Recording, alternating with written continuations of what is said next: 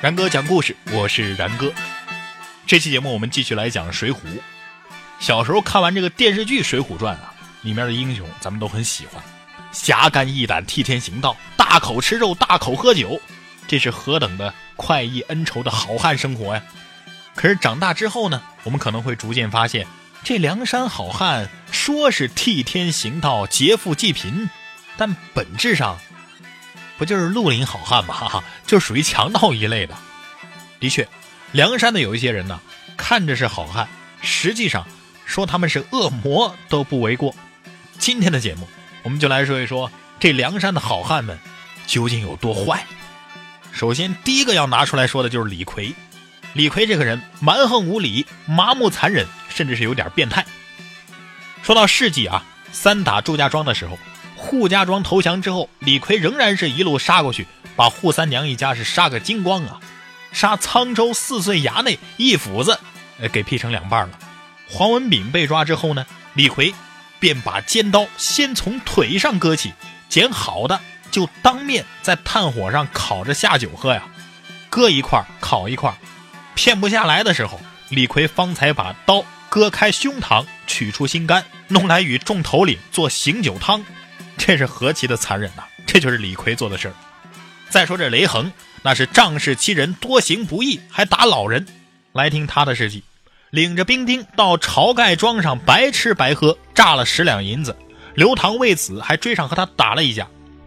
雷横仗着自己是执法部门的人，没钱也横啊，将人家白玉桥一个上年纪的老人打的是唇战齿落呀。第三个要说的是李立，李立这个人呐。给人下蒙汗药，做人肉馅的馒头。李立是江州人士，在揭阳岭经营着一家酒店，常常用蒙汗药麻倒客人，继而谋财害命，人称催命判官嘛。他和混江龙李俊同霸揭阳岭，与揭阳镇的穆弘兄弟、浔阳江的张衡兄弟合称揭阳三霸。小霸王周通那是强抢民女的主，这周通啊，看上了人家刘太公的女儿。就明火执仗的抢夺呀，这不比那镇关西郑屠更凶恶吗？您可能要问了，那武松总是好汉吧？武松啊，也是一个滥杀无辜、不分善恶的主。施恩在牢营当中对武松的照应，目的就是想借武松之手除掉蒋门神，把武松给当枪使。而武松呢，对此真是少一根筋，不分善恶，对施恩的作为没有自己的道德评判。只凭所谓的义气帮施恩去黑吃黑了，还有武松大闹飞云浦、血溅鸳鸯楼，那是快意恩仇、痛快淋漓呀。但是，竟在杀的兴起中，团练家中的那些丫头、小厮一干人等十五条人命，也就此灰飞烟灭了呀。跟武松一样，《水浒传》里的梁山好汉，大部分都是欺世盗名，实际上就是地痞流氓、强盗、杀人犯。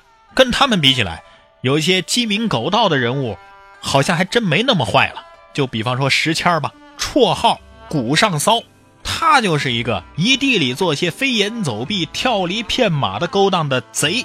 但是，这个小偷只是谋财，并不害命，没有到令人讨厌的地步，所以他反倒是有众多的粉丝。不过，这些粉丝喜欢他呀，最主要的原因，我觉得还是得益于他的轻功。男孩子们。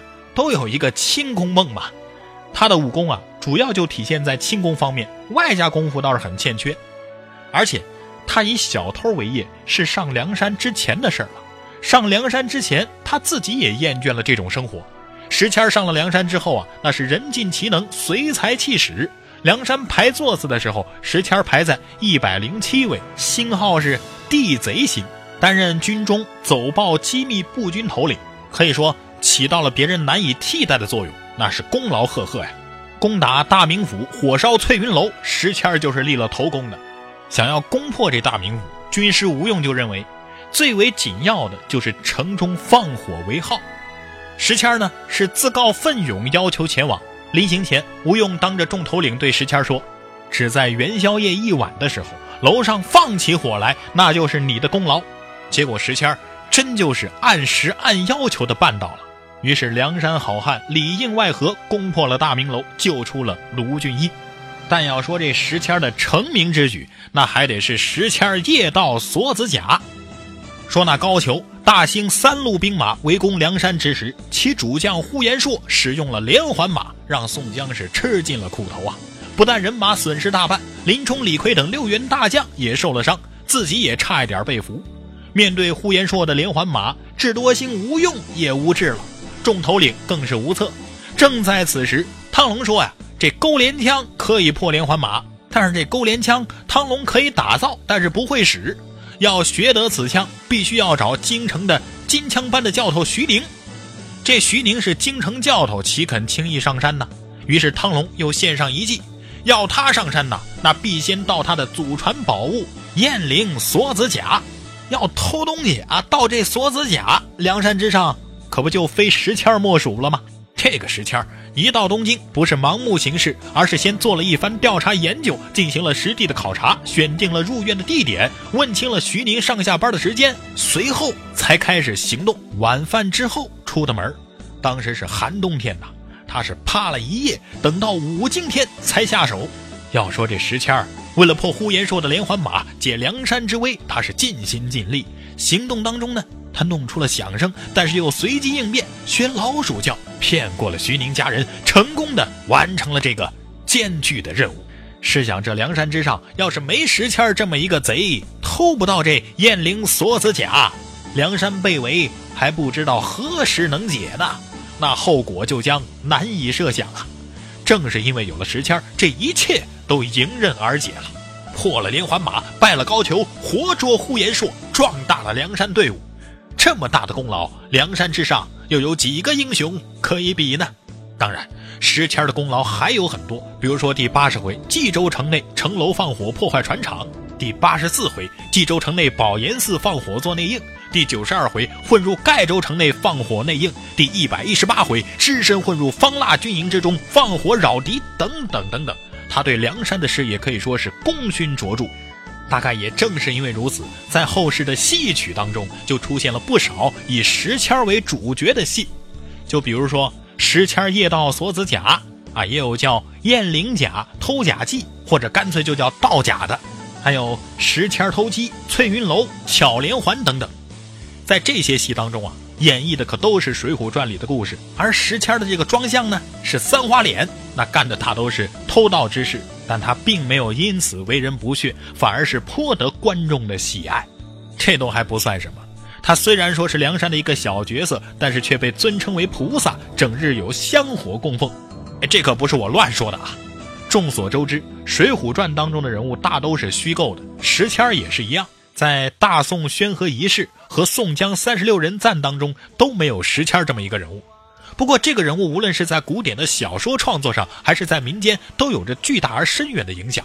自从石谦这一形象出现之后啊，之后的如三侠五义之类的我国的古典武侠小说都有模仿石谦这一形象的，创造出了很多飞檐走壁的大侠。从根儿上说，他们可都是石谦的门徒。而且民间对石谦还有一个尊称。贼神菩萨，而且在我国民间，石谦这么一个虚构的人物，还真的有被立庙进行供奉。只不过呀，可能是因为这个贼的名称不太好听，所以这些庙呢，大都是叫木神庙、千神庙之类的。而他呢，也被盗贼奉为是祖师爷，这在梁山人物当中是绝无仅有的吧？在浙江沿海、四川北部，还真就有不少较小的石谦庙。去拜石谦庙的人呢？大多数都是有钱人，他们祈求石谦老爷啊，别让他的徒子徒孙们去偷他的东西。还有呢，就是已经失窃的人去哀求哭诉，看能不能多少还给他一点儿啊，弥补他的损失。所以你看，这梁山好汉当中啊，看似好汉的人，实际上是无恶不作；看似是个坏人，是个小偷，反倒是受人尊敬。当然了，在梁山好汉一百单八将当中啊，还有一些人是啥本事都没有，压根儿就是无用之人。您不信呐？咱们下期节目来给大家好好的分析分析。该出手时就出手嘛，风风火火闯九州嘛。嘿嘿嘿。